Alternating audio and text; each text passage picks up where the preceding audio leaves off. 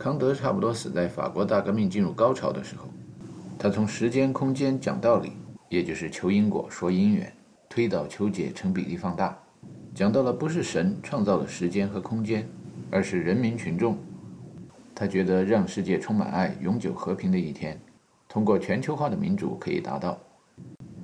说起康德，很多人自然的就会提到尼采，因为尼采批判过康德。尼采说康德只是变了一种形式，最终仍然是在搞宗教和迷信。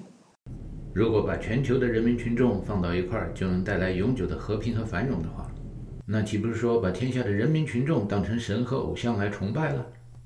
不管把什么当作神、当作偶像捧上神坛，都是很滑稽的。当尼采把人民当作群来分析的时候，就发觉人跟人是不一样的，有的人跑在前面，有的人跑在后面。他把跑在前面的人叫做 Ubermensch，把跑在后面的人叫做 last mans。德语的 m a n s h 就是英语的 man，就是中文的人。Uber，Uber，好奇塞尔维亚、苏维埃。这样的单词为什么在本地人发音里边有一个 b 的音，就会让好奇好问的同学们很快发觉，在欧洲的古文里边，b 和 v 两个音是可以通假的。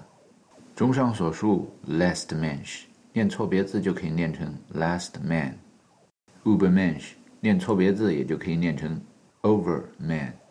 一个单词是说被拉到了最后的一群人，另一个单词是说跑到了上面去的一群人，over man。被翻译成中文的时候，说成了是超人，再加上二十世纪好莱坞的影响，Christopher Reeve 翻拍超人动画系列，当尼采的思想被文革以后的中国人在读到的时候，也变成了一种装神弄鬼的无神论。其实不管是康德还是尼采，要按照中世纪的教会的定义，都没有信仰，都不相信神。但是要按照物理学的定义或者语言的本意来说的话，他们都在试图做着神学所做的最重要的一件事情。也就是试图预知未来，做先知。当然，先知这玩意儿是不能随便乱叫的。施洗约翰是先知，预测了更伟大的先知耶稣。耶稣不仅预知未来，还说自己是神的儿子，结果引起了周围群众极大的反感，尤其是有学问的犹太人、法利赛人 （Pharisees） 说他是疯子，跑到罗马杨大人那去捣鼓捣鼓，说他要造反，最后把他给钉死在了十字架上。接下来的一千多年，在欧洲的绝大多数基督徒当中，越来越多的人认定耶稣说的话句句是真理。他不仅是个不折不扣的先知，而且作为圣父、圣子、圣灵三位一体中的一体，他就是与创造了宇宙、给了我们精神的神一体的神。一阴一阳之谓道，仁者见之谓之仁，智者见之谓之智。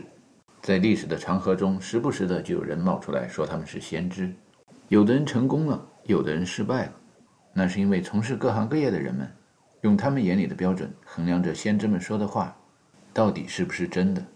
搞宗教的，比如穆罕默德统一了阿拉伯半岛，然后去世以后，接他班的 Rashidun 时代的第一个 Caliph 阿布巴卡，看着阿拉伯半岛上这冒出一先知，那儿冒出一先知，就像太平天国的杨秀清一样，抖吧抖吧就说天父要发话了，这还不乱套了？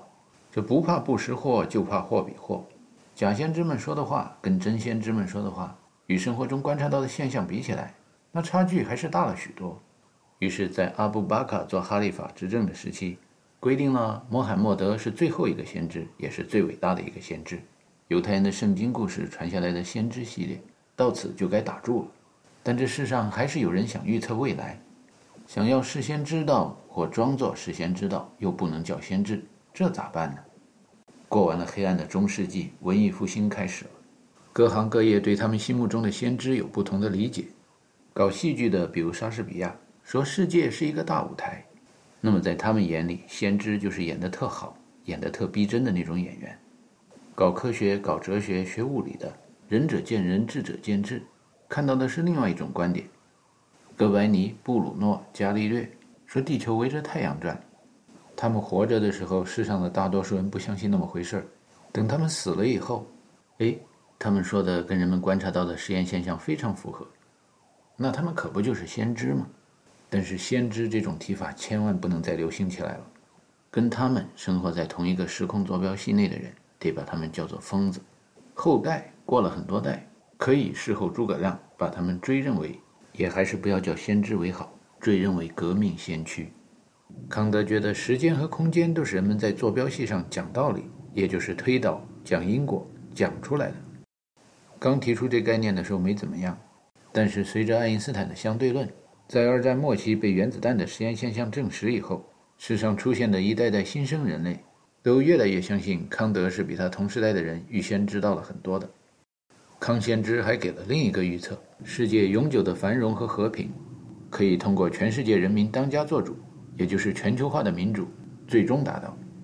沿着他的这一思路推导，伟大的革命导师马克思提出了他对未来的预测，也就是基本支持康先知的说法：最终全世界人民过上和平和幸福的日子，到了全世界被剥削、被压迫的人民当家作主的那一天就能达到。马克思的晚年，在众多打压神。歌颂人类的理论中，达尔文的进化论开始流行了。进化论也跟人们看到的许多实验现象非常符合，使许多人，包括马克思，都不得不承认达尔文也是一先知。尼采在综合了康先知、马先知和达尔文达先知互相有赞同、有反对、有大同、有小异的观点以后，觉得这么说来，人类不是动物进化来的吗？于是也提出了他的不同和相同的观点。首先说赞同的观点：God。Is dead，尼采说的比别人都响亮。然后尼采提出了跟康先知和马先知不同的观点：不管人民再怎么当家做主，小范围、大范围、一个国家范围、全球范围，都不可能带来那种永久的、终极的乌托邦。因为林子大了，什么样的鸟都有；群大了，什么样的人都有。人类既然是从动物进化来的，那进化的过程就有快慢、高低的分别。有的人跑到前面去了，有的人被拉在后面，有的人爬得高。有的人地位低，这就出现了 Ubermensch、Last Mensch，可以翻译成 Overman、Last Man，或者先进分子、落后分子，还有人们俗话所说的“吃尽苦中苦，方为人上人”的人上人和苦力工。尼采发觉，从无机到有机，从单细胞生物到多细胞生物，从动物到人类，各种物种的演变过程中。都存在着“人往高处走，水往低处流”这么两个方向。大家为什么定义这么一个特别的物种——人类？那就是因为人，比起别的动物、植物、有机物、无机物，老有着那么一种人往高处走的欲望，也就是人老想着吃香的喝辣的，老是希望有更多的能量。德语说 “Will is the Macht”，英语说 “Will to Power”，有时会被人翻译成“权力的欲望”。说到人与人之间的关系。也就俗话说的，把周围的人都踩在脚下的那种本事。尼采觉得，由于人群中总有这种人往高处走，水往低处流两种倾向的存在，永久的繁荣和和平，什么人人过上幸福美好富足的生活，就像宗教色彩的天堂天国一样，是不可能存在的。宇宙间的万事万物会继续革命，但是不会革命到底，因为没有底。想要追求天堂和永生的人，不如把这一辈子过好了。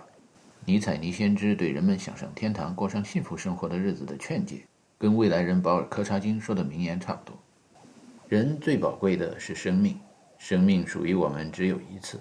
人的一生应该是这样度过的：当他回首往事的时候，不为碌碌无为而羞耻，也不因虚度年华而悔恨。这样，在他临死的时候就可以说：“我的一生都已经献给了人类最伟大的事业，为人类的解放而奋斗。”尼采告诉人们：“神死了，没有永生，珍惜生命吧，好好过。”这些极端的思想让欧洲人民实在受不了。在众多的社会压力下生活，他最终成了一个官方定义下的疯子，确实被抓进了局子，不知道是警察局还是精神病院，反正都是谣传。在有的中文书里翻译，尼采最后自称自己是太阳，其实更恰当的翻译可能是尼采最后觉得自己是阴阳。因为他多次签名签的是 Dionysus，而不是太阳神 Apollo。Dionysus 跟阿波罗一样是宙斯的儿子，是 Apollo 一分为二的统一体。有人能把阴看成阳，能把阳看成阴。那么尼采死了以后，他的理论就被他的纳粹的妹妹和妹夫给解释成了纳粹主义的理论基础。比如他所提出的进化中的人上人，被纳粹解释成是优等民族的意思。从不同的坐标系、不同的观点、不同的角度看，纳粹其实是一个很滑稽的机构。日耳曼民族 （German） 原意就是罗马人用拉丁语说周边的民族的意思。所以看看纳粹执政期间召开的所有的群众大会，基本上都一个味儿。台上有人说日耳曼民族是优等民族，其意也就是说周边的民族都是优等民族。然后底下的一帮日耳曼青年就激动的、热情的、发狂的鼓掌。想起日耳曼民族在欧洲的语言里边其他的几种叫法，阿利曼就是 all man，就是所有的人。那么说日耳曼民族是优等民族，它的本意就是所有的人都是优等民族。还有另一种叫法叫 Teuton，它的本意就是人。那么说日耳曼民族是优等民族，其本意可以翻译为是人就是优等民族。反正纳粹期间就是台上有一被人捧上神坛的偶像，台下一大帮人不管台上说什么，都像音乐迷一样如醉如痴的吸了精神鸦片一般的追捧，让这个封闭体系以外的人看着完完全全是一幅装神弄鬼的景象，跟尼采所说的 “God is dead” 那样的观点完全背道而驰。尼采警告人们不要推倒了旧的偶像，又竖起了新的偶像，即使是一群人，即使是人民群众。只要在一个有限的封闭体系内，把他们树成偶像，仍然是危险的、不道德的。尼采的这一系列预言，在二十世纪群众理论的实践中，慢慢的被实验现象证实了。当保尔柯察金活到他生命尽头的时候，观察到的实验现象也是：天堂、地狱有吗？哎，还是好好的过每一天吧。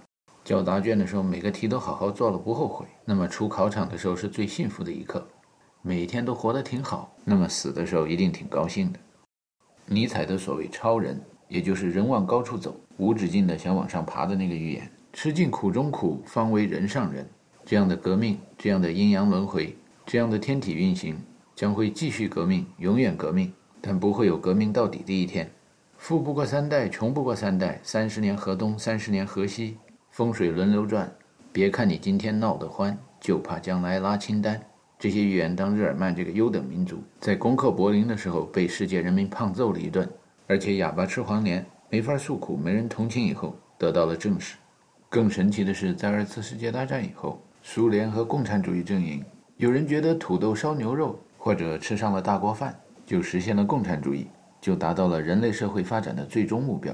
吃着吃着，很快又发觉这最终目标不是最终的，革命到底，隔了半天还是没有底。冷战以后，有人觉得资本主义是天堂，以为进了天堂就是革命到底，过上了最终与神同在、获得永生的日子。可是，真的到许多资本主义国家生活一段，才知道，总是有一批新的超人超过原来的超人，将他们变成落在最后的人。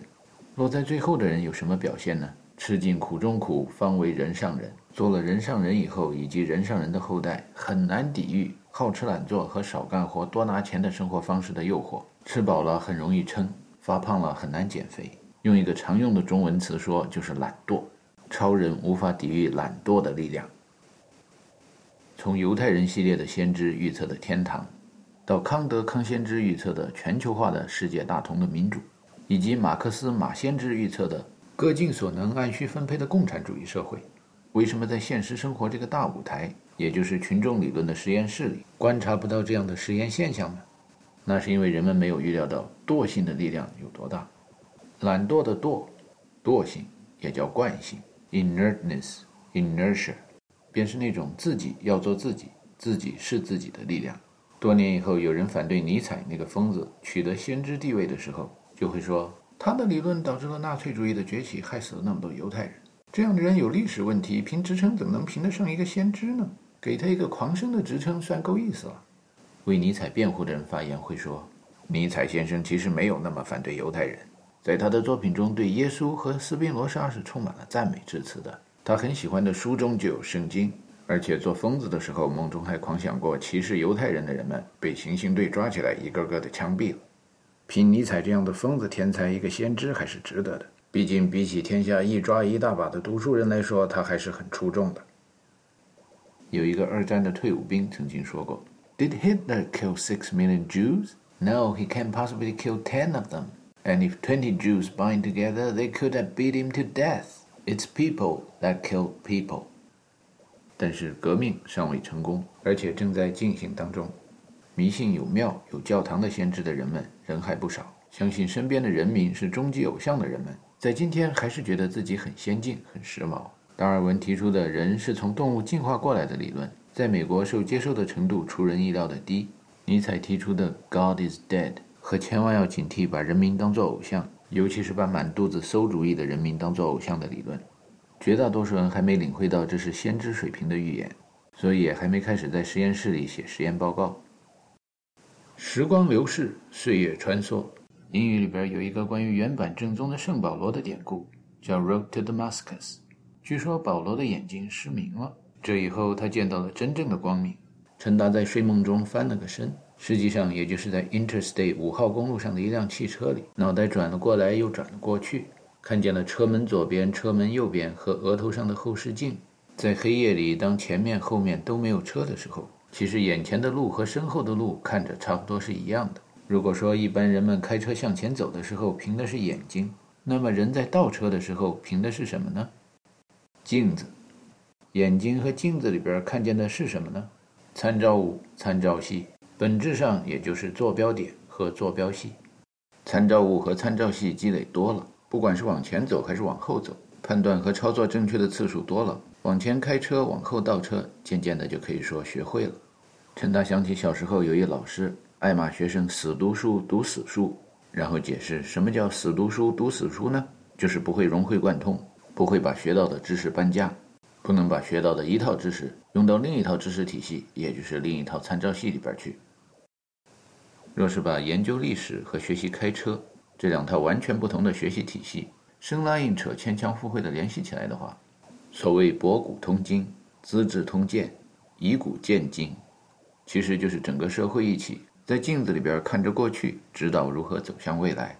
镜子里边的参照物和参照系积累的越多。对于未来的路预测也就越准确，不管是往前看还是往后看，看过去还是看将来，眼睛里边总是很容易出现假象的。历史是大家同意的看得过去、听得顺耳的谎言，人们眼里的将来有可能是一群人为另一群人设的圈套。所以多一些角度，多一些观点，多几套参照系和坐标系，虽然都是一个概率的百分比。在一个有第三观察者评审的开放体系中，心眼里边看到的将来，有可能比肉眼里边看到的过去可信度还要高。大概这就是为什么每个人都需要积累知识、融会贯通、长心眼的本质原因吧。看不见前面和后面的路，不管是掉沟里还是撞上了，都没法生存。陈达又一次从梦中回到了人间的高速公路上，大概刚才睡着的时候开得快了一点，现在视野里边出现了一个小小的红点尾灯。再看看后视镜里边，仍然是漆黑的一片。脑子里边又开始搅和：如果不知道红色代表尾灯的话，如果前面一哥们儿搞恶作剧，偏在尾灯的位置全装上白炽灯的话，我这是往前走还是倒着走呢？脑子里边突然造句，想起了鲁迅先生在《故乡》的最后说的：“这正如地上的路，其实地上本没有路，走的人多了，也变成了路。”盼望着，盼望着。东风来了，春天的脚步近了，一切都像刚睡醒的样子，欣欣然张开了眼。山朗润起来了，水涨起来了，太阳的脸红起来了。深蓝色的天空中挂着一轮金黄的圆月，下面是海边的沙地，都种着一望无际的西瓜，其间有一个十一二岁的少年，手拿钢叉。颈带银项圈向一匹渣狠狠地刺去，那渣将身一扭，反从他的胯下逃走了。这少年便是闰土。陈达想起在故乡的时候，从小学刚升到初中，突然语文老师在朗读课文的时候，普通话里不再有贵普话的口音了，使得班上不少的同学突然都对“世界是个大舞台，男的女的都是演员”这么一个大大的摄影棚。产生了一种想登上台去讲两句台词的欲望。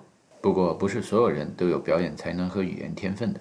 像陈达这种年纪小、慢工出细活、学什么都学得比较慢的孩子，只好在舞台边看看别人表演，做做群众演员。但是，上帝长远来说是公平的。天之道，损有余而补不足。天体和天体运行的轨道，大范围看总是圆的。远离了道具和化妆品，躲开了繁重的演出任务，输在了起跑线上的孩子们。可以像贝壳爬上沙滩去看世界有多么大的蜗牛一样，好好想一想，封闭体系外到底是什么东西。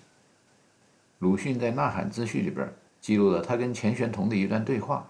鲁迅说，有一个黑房子在里边的人注定要死掉，是让他们安乐死更好呢，还是把人吵醒了，让他们痛苦的死掉？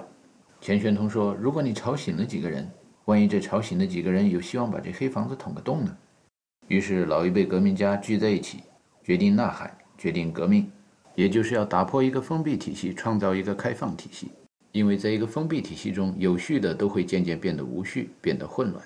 只有在一个开放体系中，才能问渠哪得清如许？唯有源头活水来。无序的才能变得有序，无组织的才能变得有结构、有集体。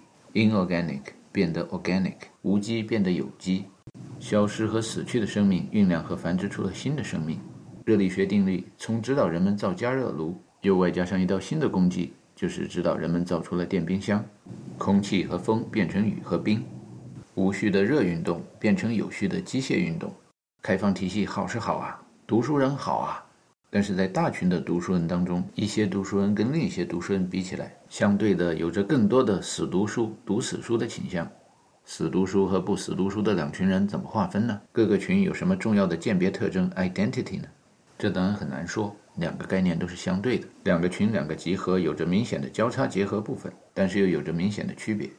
抽象的概括的说。死读书的人有着害怕谈论死亡、阴暗、虚假、肮脏的一类负面话题，好像觉得而且希望自己看不到的那一面在实验室里面不存在。简短的说，死读书的人害怕观察到死，不愿意去想死。就比如“唯有源头活水来”那句诗词，没有参加过社会实践、修过渠道的读书人，很少体会到和想到，活水不仅源头得有水来，下游还得有地方去。下游没地方去的话，在呐喊了以后。在一个民族被唤醒了以后，就如同博洋先生在《丑陋的中国人》中所写的那样，中华文化融入和吸收了各种颜色的文化，汇在一块儿，最后变成了酱缸文化。酱缸文化可以用来干嘛呢？用来窝里斗啊，窝里斗，或者说群里斗。这就是李政道和杨振宁一辈子的研究成果中，使他们最出名的基本粒子间的弱相互作用力。在陈大的同学中，偶尔也有死读书、读死书的同学。就不能理解弱相互作用力跟窝里斗有什么关系？宇宙是一个一分为二的统一体，相反的定义、相反的力总是同时存在。陈达喜欢用一个故事解释强相互作用力和弱相互作用力在群众这个实验室里同时存在的现象。传说古代或旧社会有一个死读书、读死书的酸秀才，书没能读到像孔仲尼那样能够丰衣足食、养家糊口的程度，最后跟孔乙己混得差不多，吃了上顿保不住下一顿。有一天肚子饿了，到餐馆去蹭饭吃，但是没钱，找了一张没被清理过的桌子坐下来，看见前一位客官吃芝麻饼，掉在桌面上的芝麻，就想把它们吃掉。但是读书人是有面子的，无缘无故的捡别人留在桌面上的芝麻粒儿吃，那多丢面子呀！眉头一皱，计上心来，有了。于是这位酸秀才装作在做学问的样子，拍拍额头，问问自己：这个字怎么写呢？用手指头蘸点唾沫。在桌面上沿着芝麻的轨迹写起了字来，写几笔，再蘸点唾沫，顺便把芝麻吃掉，然后接着在桌面上写。很快，桌面上的芝麻就被吃完了。酸秀才先生发现有几颗顽固的芝麻夹在桌缝里边，仍然有冲击的潜力，于是啪的一声，使出了一招拍案叫绝，把桌缝里边的芝麻全部拍到了桌面上。随后故伎重演，再蘸着唾沫写了几笔字，终于把所有的芝麻全都吃到嘴里去了。酸秀才由于死读书、读死书，觉得自己是学文科的，没有想到他在吃芝麻的过程中用到了强相互作用力和弱相互作用力。但是仁者见之谓之仁，智者见之谓之智。二十一世纪以后的文理科学生，在有瞎子摸象的体会的时候，对于真相的理解便会跟酸秀才有所不同。当酸秀才的手指和芝麻被唾沫连成一体的时候，芝麻和手指之间便产生了一种强大的吸引力。这也就是大统一理论的群论里边说的强相互作用力，连成一体，亲密无间。物体 A 与物体 B 之间是真正的真空，物体 A 与物体 B 就是自己是自己，这样的力量是无穷的强大的。这是在封闭体系内看问题，换一个坐标系看问题，换到封闭体系以外，在手指、唾沫和芝麻以外，在引入了酸秀才的舌头和唾沫以后，这个时候手指和芝麻之间就产生了间隙。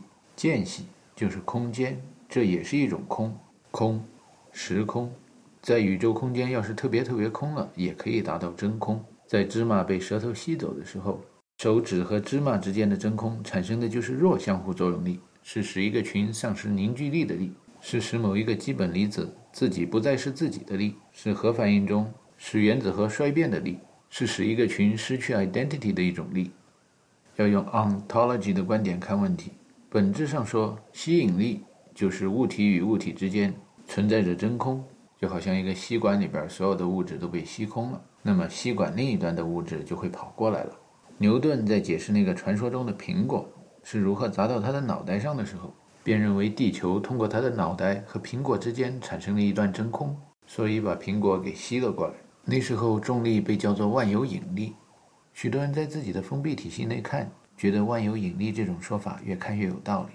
物质和物质之间嘛，互相吸引，物以类聚，人以群分。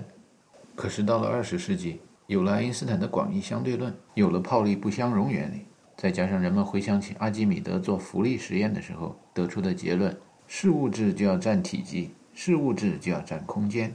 于是大家觉得，跟日常生活中实验观察现象更符合的对重力的解释，应该是。物质与物质之间都有一种万有的排斥力。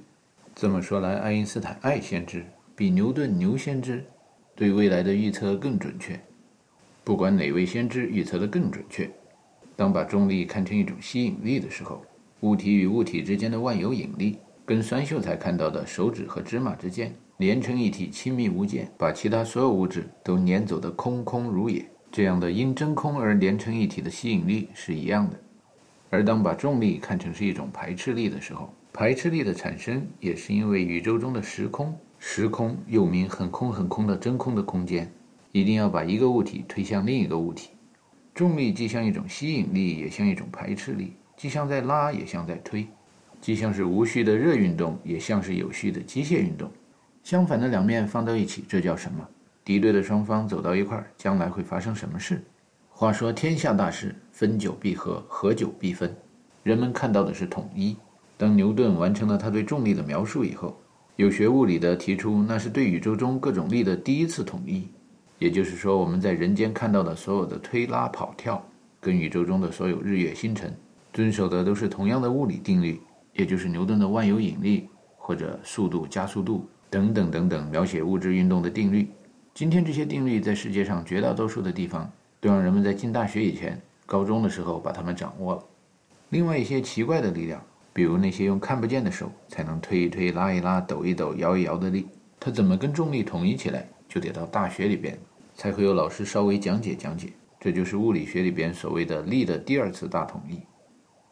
古人做物理实验观察的时候，最容易看到的看不见的手互相推拉、互相吸引和排斥的现象，就是磁铁与磁铁之间的作用。所谓同性相斥，异性相吸，这好像跟物以类聚，人以群分的现象正好相反。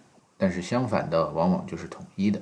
只要换一个角度，换一些参照物，换一个坐标系看，不管是条形的磁铁还是马蹄形的磁铁，也不管是天然的磁铁还是绕成螺线管的电磁铁，所谓异性相吸，就是为了连成一体，亲密无间。而同样的磁极会排斥的原因，就是因为磁场排列的方向被打乱了，无法连成一体。无法使汇合以后的磁铁磁场的南北指向同一个方向，所以得推开了重新排队。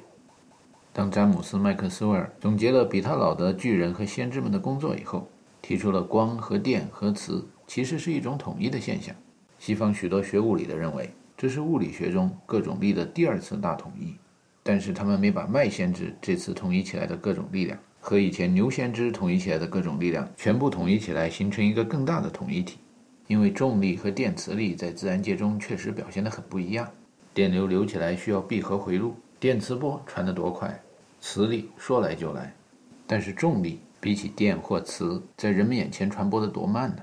自然界中最常见的重力传播的方式之一，两岸猿声啼不住，轻舟已过万重山，这已经是在形容湍急的水流了。但是重力在水流里边传播的速度，好像还是没有跑得快的火车、汽车快。那当然就不能跟光电传播的速度比了，而且百川归海，看着重力随着水流被从青藏高原传进东海，也没见到有闭合回路再传回青藏高原。因此，在十九世纪，绝大多数人觉得重力跟电磁这样的力是截然不同的两种力。世上的物理课本里边提到麦克斯韦尔的时候，绝大多数作者说他对电磁学有着奠基人、革命先驱的作用。学数学研究概率的有时会谈到麦克斯韦尔分布，但是很少有人提到麦克斯韦尔对生命科学的贡献。就像在二十世纪，许多人提到薛定谔一样，首先想到他是物理学界的先知。研究结构化学的有可能说他是化学界的革命导师，但是极少有人提及薛定谔对生命科学的贡献。薛定谔的猫和麦克斯韦尔的妖是两个物理学家在探讨什么是生命这样的问题的时候进行的思想实验。这都课外书籍异端邪说，正统的宗教界、思想界、精神界、信仰界人士是不愿为这些胡思乱想花心思的。薛定谔的猫提出，生命是活着的概率加上死了的概率的统一体，这个不符合上帝创造生命或者上帝不玩概率这样的信仰。麦克斯韦尔的妖 （Maxwell's Demon），Demon 妖魔，Demonize 妖魔化，说的是一个在大规模的统计分布中，如果有一个小小的 Demon，也就是《西游记》里边说的妖怪了，偏要把一个局部范围做出不符合大范围统计规律的假象，那么在局部范围内是可以产生一种新的存在的。新的存在，也就是新的生命产生了。哇！仁者见之谓之仁，智者见之谓之智。瞎子摸象，众说纷纭。对于麦克斯韦尔的妖寓意是什么？学什么的人都可以拿来解释一通。学热力学第二定律的可以说，在一个封闭体系内，大范围内该怎样就怎样。概率大的事件发生的概率大。熵这种东西就是混乱，越混就越乱。但是如果在这个封闭体系中套着的一个更小的封闭体系内，在妖怪圈出的一小范围中，外面该怎么样，里边不一定就怎样。外面概率大的事件，在里边不一定发生的概率大。外边混呢混呢，里边不一定混乱。总之，有那么一个 Maxwell's Demon，可以翻译成麦克斯韦尔的妖魔鬼怪，也可以翻译成麦克斯韦尔的神仙救世主，反正是一种超自然或者不自然的能力存在吧。那么，热力学第二定律是可以在局部范围内被违反的。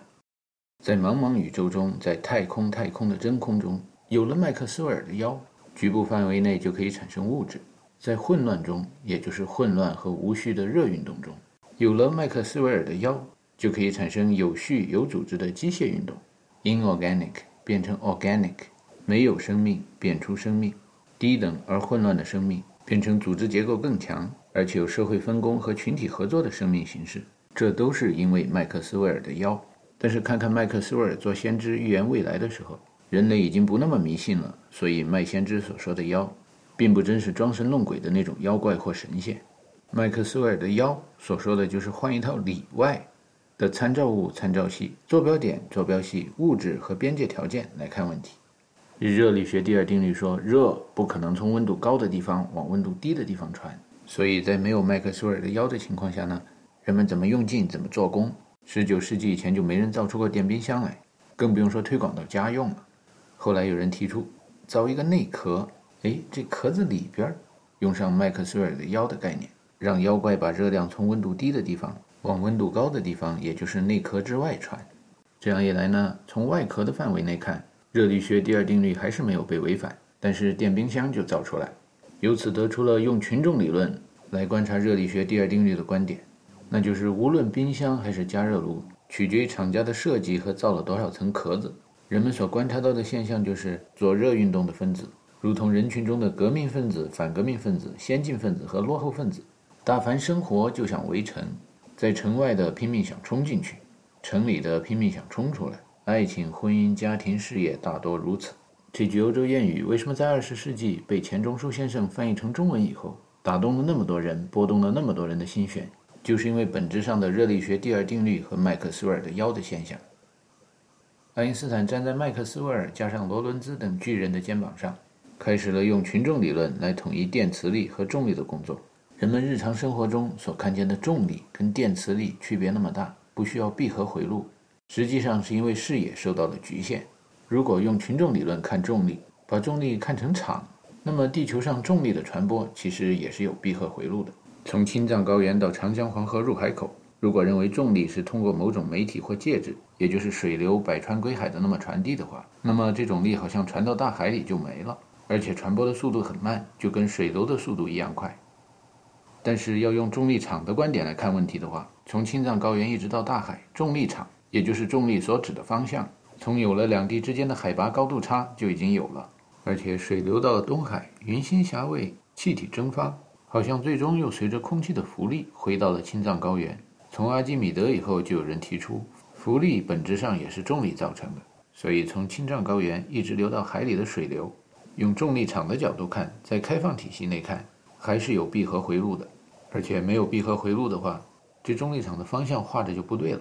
如果海水不再回到青藏高原的话，那长江和黄河有一天都会成为干涸的古河道了。爱因斯坦的广义相对论就是把重力看作重力场的理论。不过，从高中到大学，总有旁人，不管是同学或教授，说一句：“哎呀，那里边的数学太复杂了。”别去多想，心眼儿太多了不好。同学说：“你瞧我，高考文科几门课都快不及格了，就是想这样的数学问题想的。”教授说：“你瞧我，头发都快掉光了，就是因为这样的数学问题太难想通了。什么群啊、场啊、势啊，都很抽象，一点都不实在，概念太多了。”陈达到国外住了多年以后，发觉其实关于群的理论，问题太复杂，概念太多，太抽象，实验现象在日常生活中不容易观察到。这种种借口其实都是由于翻译的人太多，而且从各种语言传过来，走样太厉害，念错别字的机会越来越多。比如 group theory 或者 field theory，有时被翻译成群论，有时被翻译成场论，有时被翻译成域论，其实都是在研究一种叫 set，也就是集合的东西。早说集合，那就容易理解了。从小学就听说过这个词儿。排队了，排队了，排队了，稍息，立正。向左看齐，向右看齐，向右转，齐步走。重力场、磁场，那都是好多好多条线的集合。场或者是，那就在真空里边画个箭头。没有物质的时候是看不见的，有物质了，磁铁边上放一堆铁沙子，或者青藏高原到东海，沿路撒上大大小小液体、气体的水分子，这闭合回路就看出来了。原来电磁场跟重力场是出乎意料的相同。都是一些在真空中，也就是很空洞的大方向，就可以翻译成有一定顺序的、有方向的、有序的集合，或者叫一定的向量空间、矢量空间吧。集合有的有顺序，有的没顺序。势和场就是集合排好队再指个方向。爱因斯坦还预测了一个重力场跟电磁场的相同点，那就是传播速度都跟那个哦洛莫在天文学上观察到的光速一样，每秒三十万公里。可惜爱因斯坦到死也没能等到有人在实验室中证明重力场的传播速度等于电磁场和光的传播速度的那一天，真是此恨绵绵无绝期。重力场或重力波跟宇宙学常数和以太的研究一样，成了爱因斯坦这位先知一生中的遗憾。在数学或物理这样的基础科学研究里边，有人看着无机的世界的群众，能看出一些场或者一些势，也就是方向吧。当把基础科学的研究成果运用到社会实践中以后，在有机的有生命的世界里，也是充满了势、趋势的势和场、剧场的场。在人类社会这个大剧场里，领导者指方向，跟随者认清形势，这都是关于群众理论的应用科学。俾斯麦说过：“先知就是听见历史的马蹄声，而后能够抓住骑手的大衣尾巴，搭上一段顺风车的人。”但是，既然生活在中世纪以后，大家已经不把先知叫做 prophet。人们给这些应用科学家冠以各种各样的名字。俾斯麦用的单词是 visionary。另有一些时候，人们会把先知叫做领袖、导师。当然，还有装神弄鬼的宗教界人士，仍然把预测未来的人叫做先知。但是，先知们所谈的社会现象，往往在人类社会这个实验室里不容易观察到。像洛扎丹马士说了，这世界的末日要到来，说了好几百年了，人们还是没有观察到。另一方面呢？著名的革命导师马克思说过：“宗教是人民的精神鸦片。”这个社会现象，许多人就观察到了。是啊，这世界上各个地区走走，那么多人没有这个教，没有那个教，不信神，不信上帝，不信天堂，也不信地狱，活得好好的。可偏偏也有人没鸦片就真难受。就像方鸿渐说的：“西方文化的精华，那就是鸦片和梅毒啊。”这些观察结果使世界上越来越多的人接受：“Religion is really bad science。” It doesn't predict the future as accurately as science。嗯，这个结论好像也跟实验现象观察的结果吻合，那就相信科学吧。但科学有个问题是，公说公有理，婆说婆有理。什么是美？什么是丑？什么是对？什么是错？没有一个绝对的标准。真理得等着实践来检验，理论得等着将来来证实。这个让不熟悉相对论、不熟悉正言若反的道家学说的人们难以接受。说到生命。精神鸦片很容易让人想到青春、美丽、长生不老，就不爱提那进化论啊、新陈代谢啊、排泄物啊这种能产生肮脏、丑陋、阴暗物质的过程。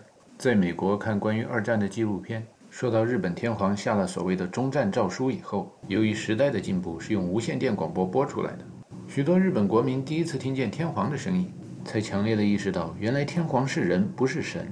电视上有一朴素的被采访日本市民说，他那时候才强烈的意识到，原来天皇也是要经常去方便方便的。皇宫里也得设厕所。西亚片的人们经常向往飘飘欲仙、美妙不可言传的天堂，而不愿去想新陈代谢对这种天堂中的人和事的影响。社会现象、生命现象中的新陈代谢也是一个闭合回路，但人们一般情况下不去想排泄系统不工作了会有多难受。有的人不愿意承认精神世界的生命、神的生命也离不开新陈代谢，大概就是所谓的“死读书读死书”吧。有那么一点生活在封闭体系里，放不开自己给自己塑造的偶像。不愿相信偶像之外还有一空空的开放体系。死读书读死书的人，尤其不爱谈到死亡，吹灯拔蜡，一了百了，人走茶凉。当然，应该说圣人们死读书读死书的倾向会比一般人小得多，所以就会经常的冷不丁的出出进进幽冥界，想一想死亡以后是什么样。死去元知万事空，杰出人才、优秀青年就会有这样的想法。五十而知天命，这命是什么呢？那就是死掉啊。朝闻道，夕死可矣。翻译成现代文就是不为虚度年华而悔恨，也不为碌碌无为而羞耻。死的时候跟交了一份自我感觉良好的答卷，然后出考场一样高兴。孔孟是分不开的，说了孔子就得说孟子。孟子也觉得死了好啊，两者不可得兼，舍鱼而取熊掌。拿到了熊掌肯定好一点，是占了便宜。然后再用平行结构的句型把这句话说完：两者不可得兼，舍生而取义。人说的意思就是死了以后又占了一个便宜。乾阳为道，坤阴为义，所由之徒为道，所处之宜为义。所以道义的义跟占便宜的义，原来在有的古代文献中是可以做通假字、错别字互换的。孟子看待死亡的心情，翻译成近代文是：有心杀贼，无力回天，死得其所，快哉快哉。死是一种快乐，是一种占便宜的心态。是一种鱼我所欲也，熊掌亦我所欲也的欲望。在另一个儒家代表人物荀子的心中，读书人学不可以已，一辈子求学，最终进入自由王国以后的情形，应该是：权力不能轻也，群众不能移也，天下不能荡也。生乎由是，死乎由是，也就是要持有自己是自己，死猪不怕开水烫的信念。死了，人都死了，一身臭皮囊能有什么感觉？庄子逍遥游，游到幽冥界，看见的风景是：知人无己，神人无功，圣人无名。智人走到生命的尽头死了。智人神也，大则寒而不能热，河汉户而不能寒，急雷破山，风震海而不能惊，乘云气，其日月，游乎四海之外。死生无变于己，而况利害之端乎？鲁迅先生把这段话用白话文翻译成关于死人也不怕开水烫的现代科学理论，说成是。听说人死的时候很痛苦，但是反正就那么一次，我想挺一挺总是能挺过去的。鲁迅对中国现代白话文的贡献，以及他弃医从文，不给个人治病而给群众治病的经历，是后来的一代代中国人能够清楚地看到薛定谔的猫这种生命就是活着一个百分比，同时又死了一个百分比的概率的实验现象。后人为鲁迅作诗，说有的人死了他还活着，有的人活着他已经死了。陈达看着路边的风景，觉得自己可能已经死了。一路过来，Issaquah, Snohomish，有时脑子里边放电，一家手机公司的广告，吹嘘自己的覆盖有多么的完全。Hi, I'm at Walla Wa La. down by Coca-Cola。这些印第安语言里边的单词和地名，慢慢的使陈达在车窗外的风景中，看见了一张张印第安人土著居民的面孔，绝大多数营养不良、矮小瘦弱，因疾病缠身、药物上瘾而死去。但也有不少身体上有着不同形状的刀疤和伤痕，甚至有的伤口上有着红红的三氧化二铁的红色，或者四氧化三铁的黑色。铁和磁铁通过血液在神经中放电，神经元 （neuron） 形状像树枝一样的树突 （dendrites） 连着像植物的茎或干一样的轴突 （axon），最后通过像鱼骨天线或树根形状的突触 （synapses） 进行着电化学的离子交换。也就是得电子失电子，形成电流，造成闭合回路。当电流的流动在某些人的大脑里稍有异常的时候，这样人间便充满了第六感官，the sixth sense，活着的人便能看见许多死去的人。Can I tell you my secret? I see dead people. 嗯，你还能看见死人？在哪儿啊？在梦里吧。They are everywhere. I see them all the time. 五号公路的这一段，窗外的风景好像电影《第一滴血》里边的摄影棚。前面有一块公路牌，上写 Mount Baker。据说 Mount Baker 在当地印第安人的语言里叫做高山，这发音牵强附会地说像高山。在美国的另一个风景区 Black Hills，据说当地土著人的发音把那叫做 Hasana，听起来很像黑山。每当在这段路上开过的时候，陈达的脑子里边、心里边偶尔放电，会想：这样的研究结果可不能让韩国兄弟们知道。若知道了，他们会把美国古代的方言说成是韩国人民的非物质文化遗产。那么脚下的这些土地和身边的这些自然资源，对应的说就是韩国人民的物质文化遗产。沿加拿大穿越美国，一直到南美，夜晚在山间飘荡的孤魂野鬼中，大部分有着黄色的面孔。陈达开始模仿鲁迅，用小说《故乡》的结尾的句型造句。其实世上本没有路，走的人多了，也变成了路。其实世上本没有神，信仰的人多了也变成了神。其实世上本没有鬼，冤死的人多了也就有了鬼。My country is the sweet land of liberty, for thy sing. The land my fathers died. The land of pilgrim pride From every mountain top let freedom reign. America，在梦中，美丽之国美国的面孔一直在改变。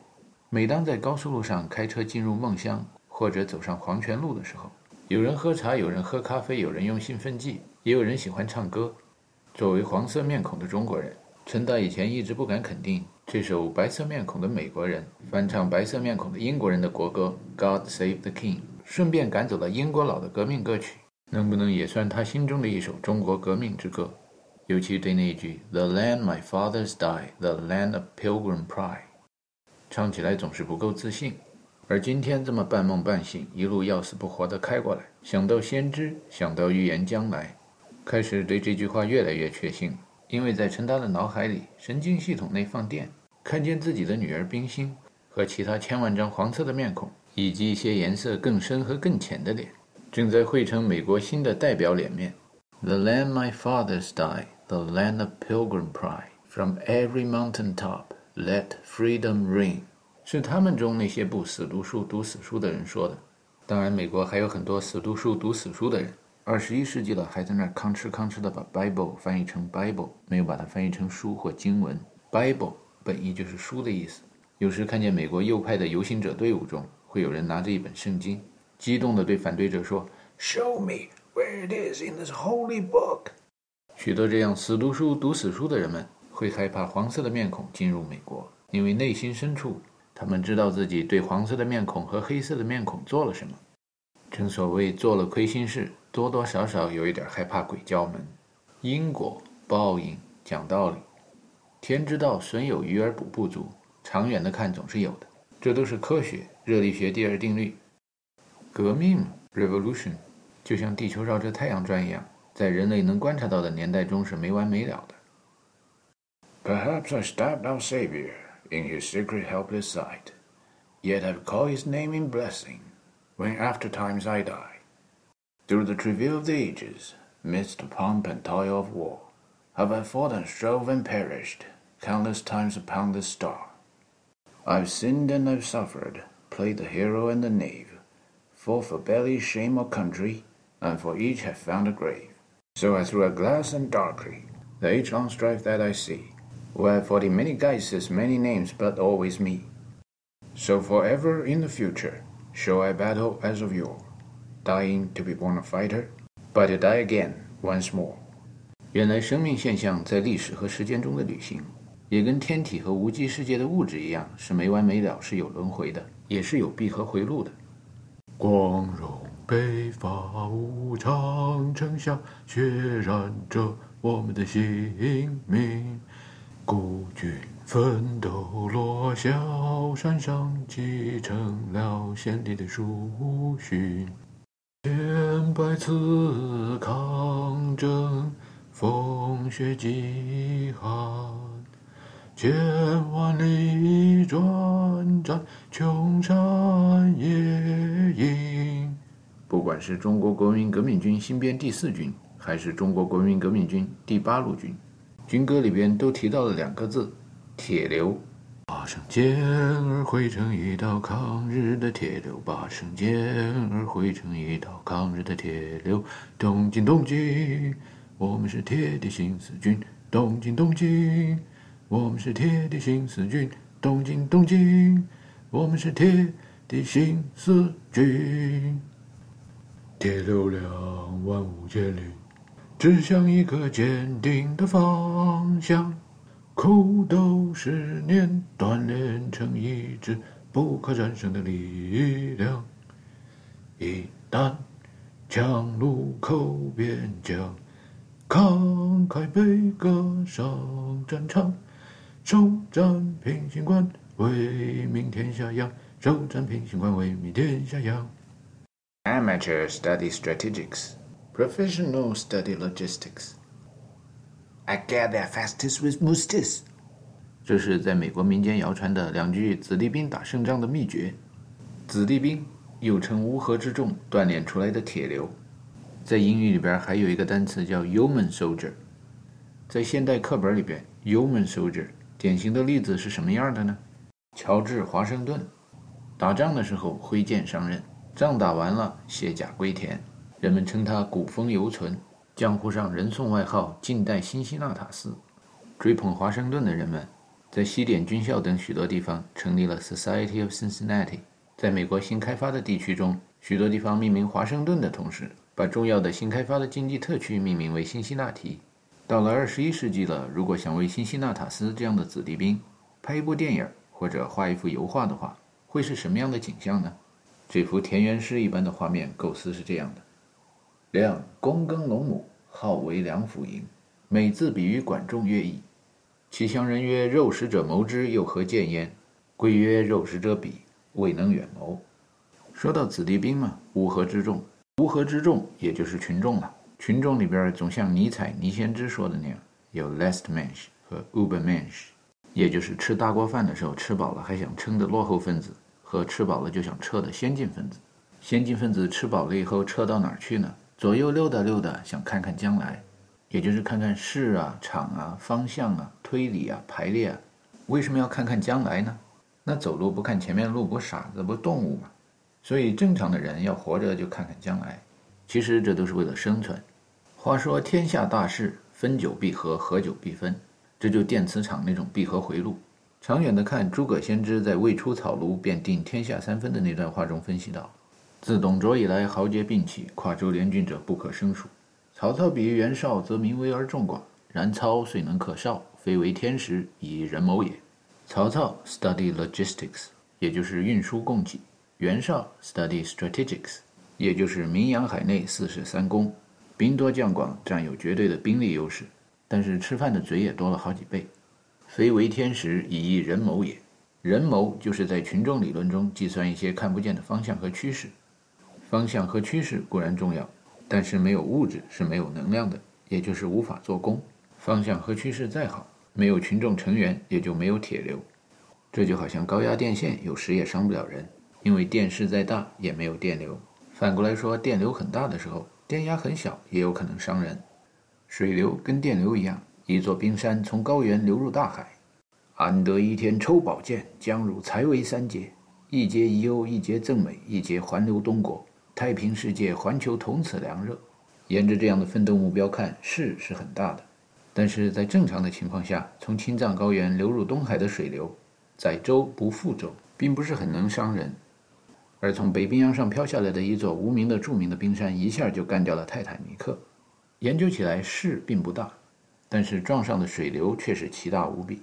所以虽然低压，但是高流量的话，对人民生命财产的威胁还是可以很大的。在闭合回路中有电流的时候，垂直于流向便会产生磁场，也就是说，电和磁是互相伴随着的影响吧。水流的时候，垂直于流向便会产生风，这就是电流像水的实验现象。在《孙子兵法》里边，孙子说：“兵行似水，水必高而趋低，兵必实而急虚。”士兵调动的时候，垂直于前进的方向，有机和无机的群众，无论使用什么交通工具，军列、飞机，都会对周围围观的群众产生许多场势、场面、气势，步调一致才能得胜利。这是节奏、波形、方向，也是跟水流、电流、重力场、电磁场有着共性的。无论是数字、字母，还是单个的人，只要在左右各加上一大括号，就变成了一个集合。集合合并可以变成更大的集合，就变成了群，可以有序，可以排列，可以相对，可以比较，可以有一定的晶体一样的结构，可以有新陈代谢，就可以在世界这个大舞台上展示出各种各样的实验现象。在莎士比亚写出了“世界是一个大舞台，男的女的都是演员”的那段时间里，在同一个时空的金阁中，有一位女演员以纯演技派的真实表演，演出了一系列影响深远的场面。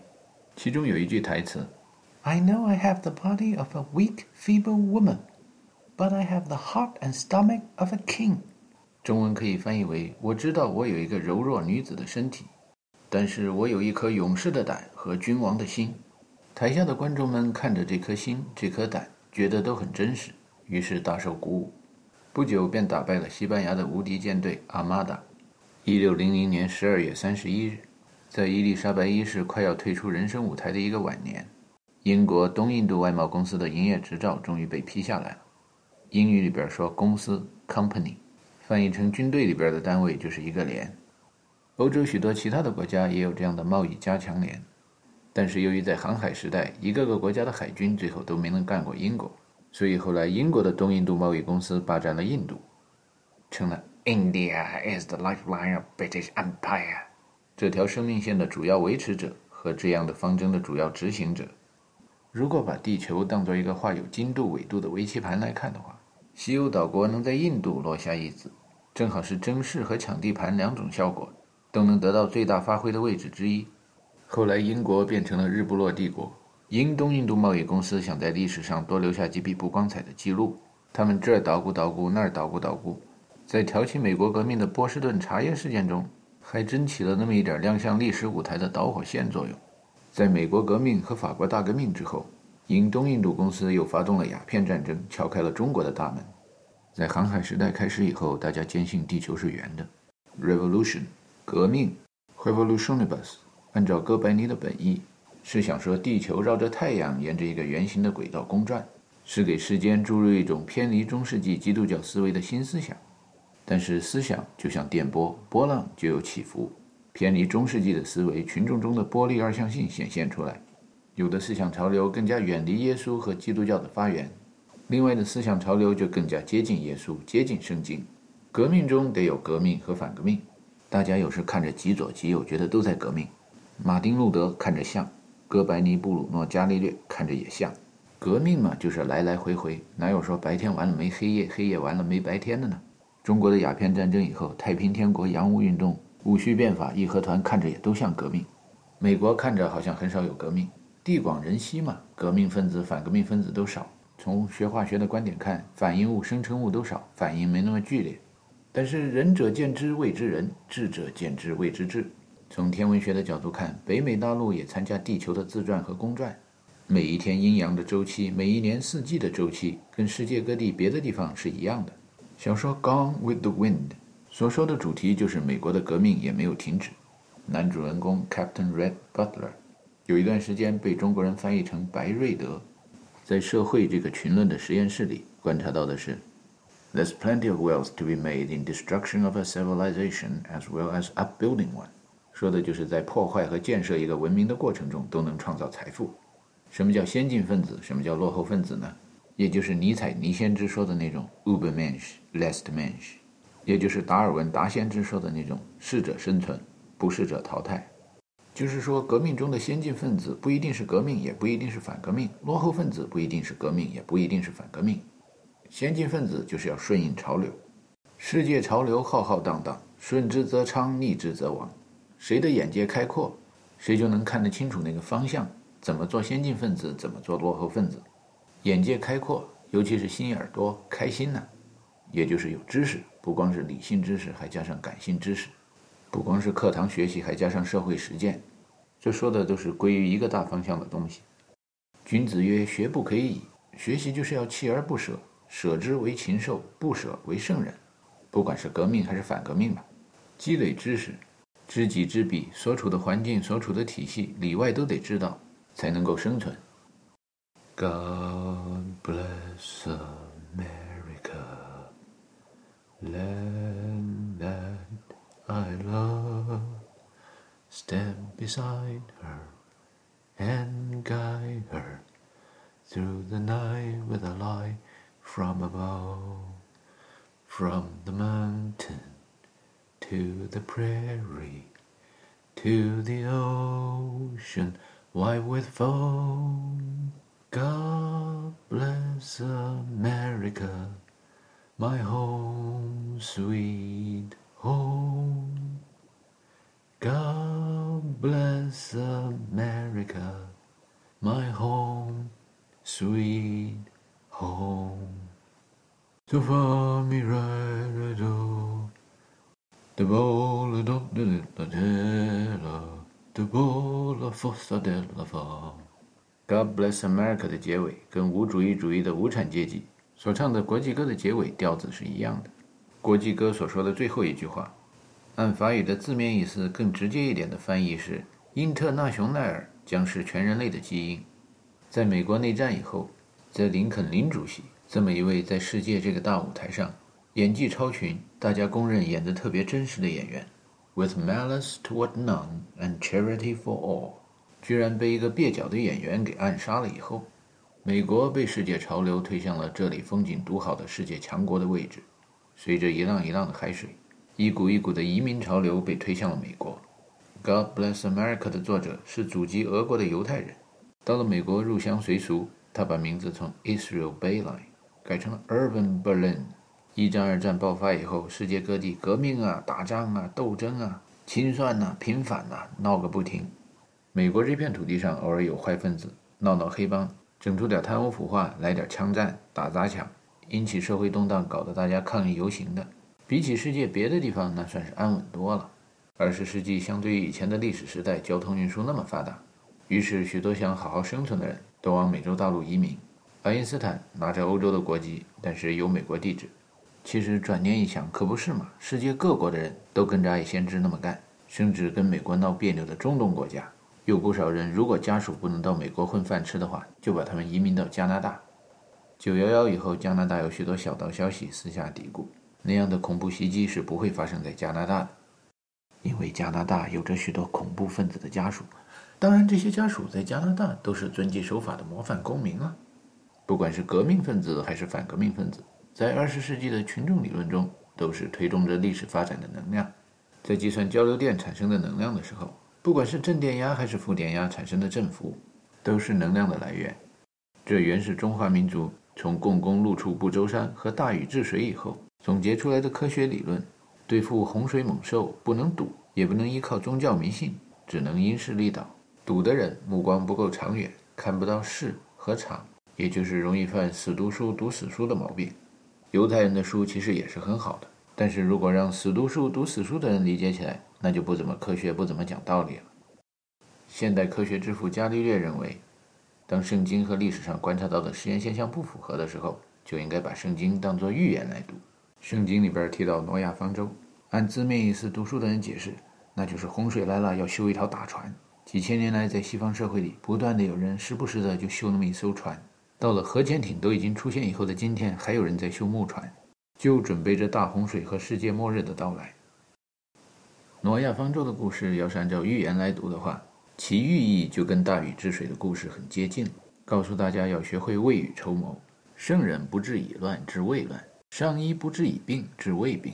在洪水没来之前，要学会想一想将来，修点水利设施，这样可以因势利导，造福人民。